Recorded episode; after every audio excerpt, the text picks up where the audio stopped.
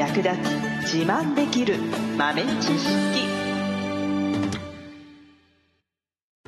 この番組は2006年バリスタチャンピオンのみえちょと。コーヒー勉強中いくちゃんがいつものコーヒーがさらに美味しくなる話をしています。この番組を聞けばちょっと自慢できるコーヒー雑学やすぐに役立つ最新トレンド情報がわかりますラジオトークで毎週火曜日お昼の12時からゆるっとお昼休み。木曜日の夜10時10分からはカフェ好き女子の夜会をライブ配信しています。美味しいコーヒーの入れ方など皆様のご質問にもお答えしますのでぜひ欠かさず遊びに来てくださいね。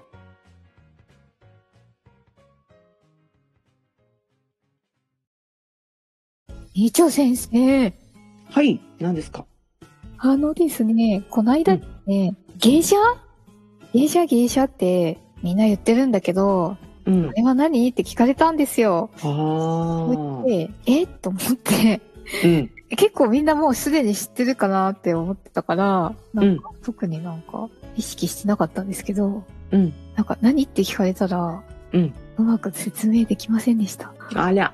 は ありゃそうね。芸者まあまあまあでも最近結構量販店とかでもまあ下手するとコンビニとかでもね芸者うんとか出てるから。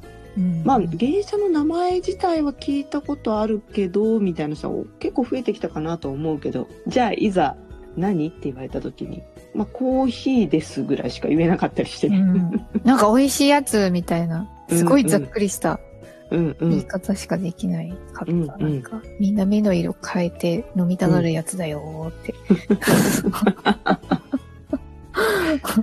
そうねそうね。ちょっとお高いやつねあとね。それぐらいしかないな。情報としてはまあなんか高くてでも美味しいみたいな。うん。なんかコンビニで買えるとか、なんか、うん。あありえなかった感じしたんだけど。確かにうん時代は変わりましたねって。ねなんかほ、ほ本物なのかなぐらいの勢いでうん。うん。そだえそんなにあるの？みたいな感じですよね、うん。出てきたのがいつくらいかな？2000年代に入ってからかな？やっぱりこれ出てきたのってうーん。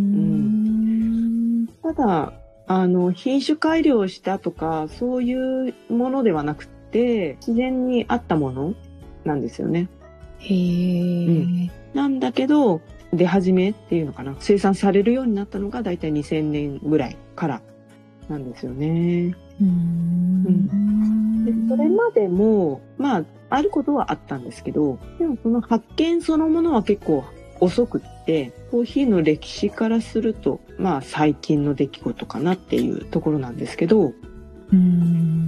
一番最初は1931年にエチオピアっていうところで発見されたっていうのが一番古い情報ですね。へえ。うん、で発見された場所っていうのが下車っていう地名なんですよね。地名。下車村とかね下車地区って言ったりしますけどその下車っていう場所がエチオピアにあって、まあ、その地名から下車そのうちちょっと変化して芸者になったっていうふうに言われてるんですね。うんん。芸者さんの芸者ではない。ではなかったね。下車っていう場所で発見された芸者っていうのが、まあそこからですね、まあいろんなところに移植っていうのかな。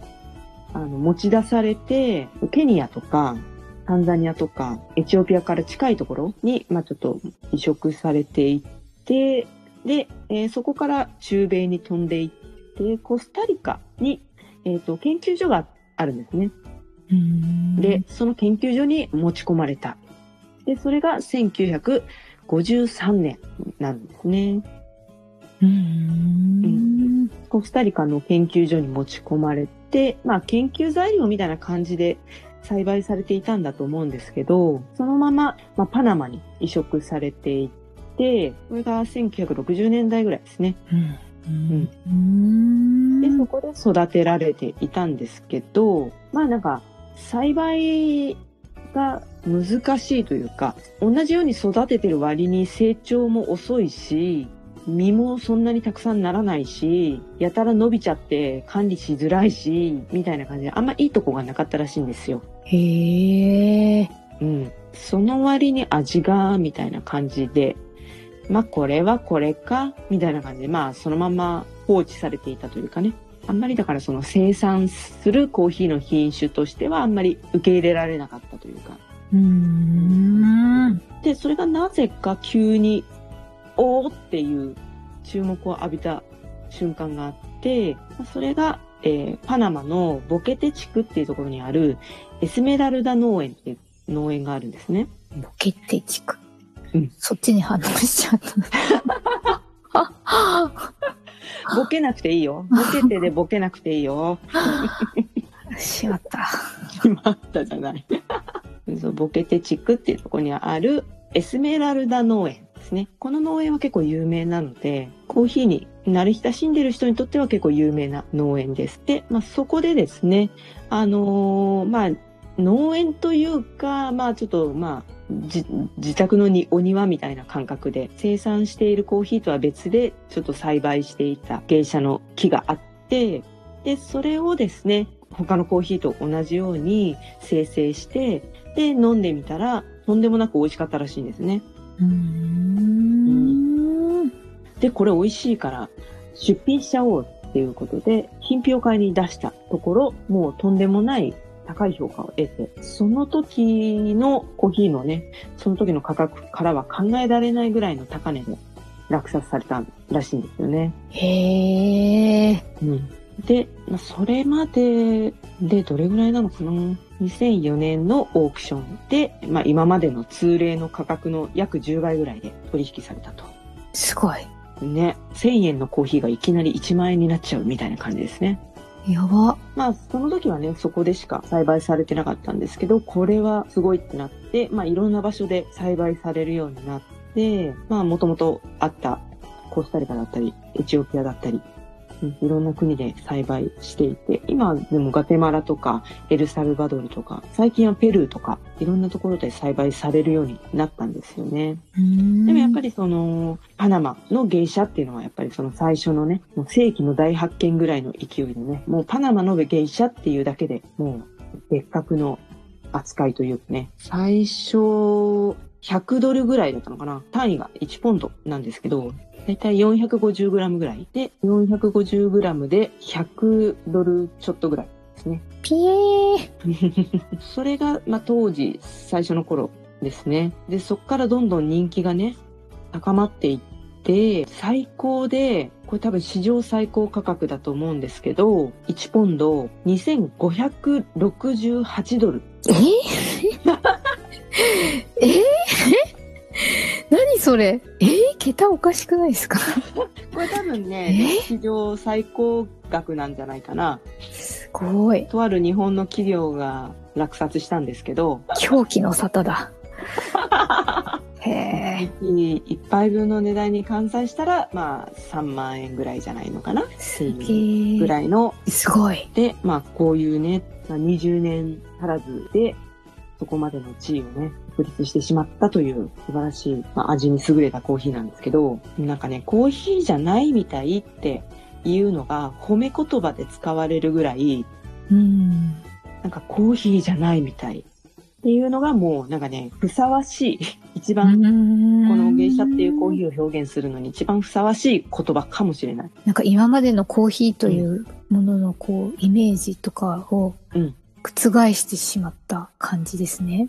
そう。だからなおさら世間で飲まれているコーヒーと比較しちゃうと、まあなんか香ばしくて苦味が効いててみたいな、そういう、まあ味わいがまあ一般的なコーヒーと聞いてイメージする味わいだと思うんですけど、はい。香り華やかだし、飲んでも苦味とかなくて、まあジューシーで、本当フルーツジュースみたいな、紅茶みたいとかね、そんな感じで表現される、もうとんでもないうーん。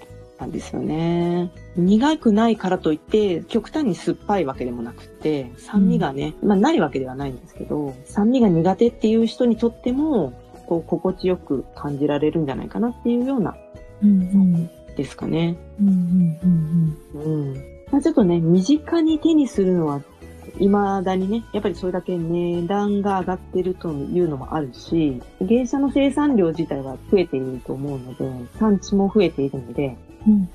メキシコとかペルーとか、こう最近ちょっと芸者を、芸者に着手したというか、まだ未開の地があるので、穴場がありますので、まあお店なんかだと1杯1500円ぐらいぐらいかな？で飲めるところもありますので、1500円か。お高いですな。お高いですね。1000円、1500円ぐらいしますけど、でもまあ、なるほど納得っていう思える金額だと思いますので、興味のある方は飲んでほしいなと思います。はい。最後までお聞きいただきありがとうございました。あなたのコーヒーライフに少しでもお役に立てたら嬉しいです。ご質問やツッコミは、ラジオトークで受付中。毎週火曜日お昼12時から、ゆるっとお昼休み。木曜夜10時10分から、カフェ好き女子の夜会をライブ配信しています。ぜひ遊びに来てください。ではまた次回の配信でお会いしましょう。